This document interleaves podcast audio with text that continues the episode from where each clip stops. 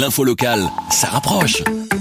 Nouveau, le podcast de la Meuse, la Nouvelle Gazette, la province, Nord-Éclair et la capitale. Pierre Nizet, bonjour. Comme chaque jour, l'Institut de santé publique Cienzano a livré les derniers chiffres de la propagation de l'épidémie de coronavirus en Belgique. Pour la première fois, il y a un signe encourageant. Oui, donc euh, lors de la conférence de presse, ils ont précisé pour une fois qu'il y avait un, léger mieux par rapport au nombre de cas de patients atteints par cette maladie. Ils en ont dénombré 342, donc c'était hier à 16h le dimanche.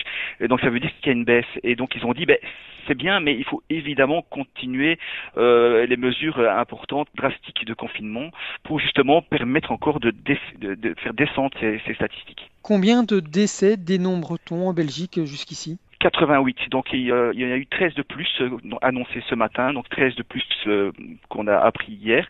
Et donc euh, ça veut dire qu'il y a pratiquement 94% des gens qui sont décédés de cette maladie avaient plus de 65 ans. Mais il faut rappeler que dimanche, ils ont précisé qu'il y avait un, un, jeune papa de 39 ans, un bruxellois, qui était décédé. Par province, c'est désormais le Hainaut et le Limbourg qui sont les plus touchés?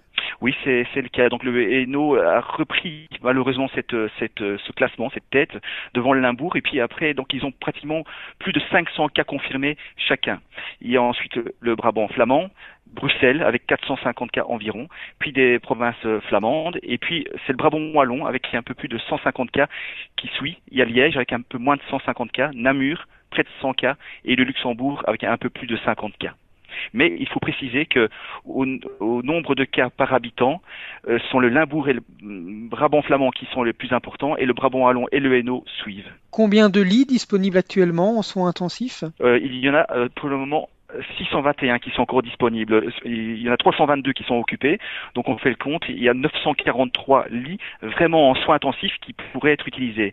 Mais on l'a expliqué encore ce matin, on peut, on pourrait atteindre 2800 lits euh, de ce type si jamais c'était nécessaire. Donc ils ont été encourageants en disant on est là, on a assez de lits, mais on essaye évidemment d'en avoir le moins possible d'occuper.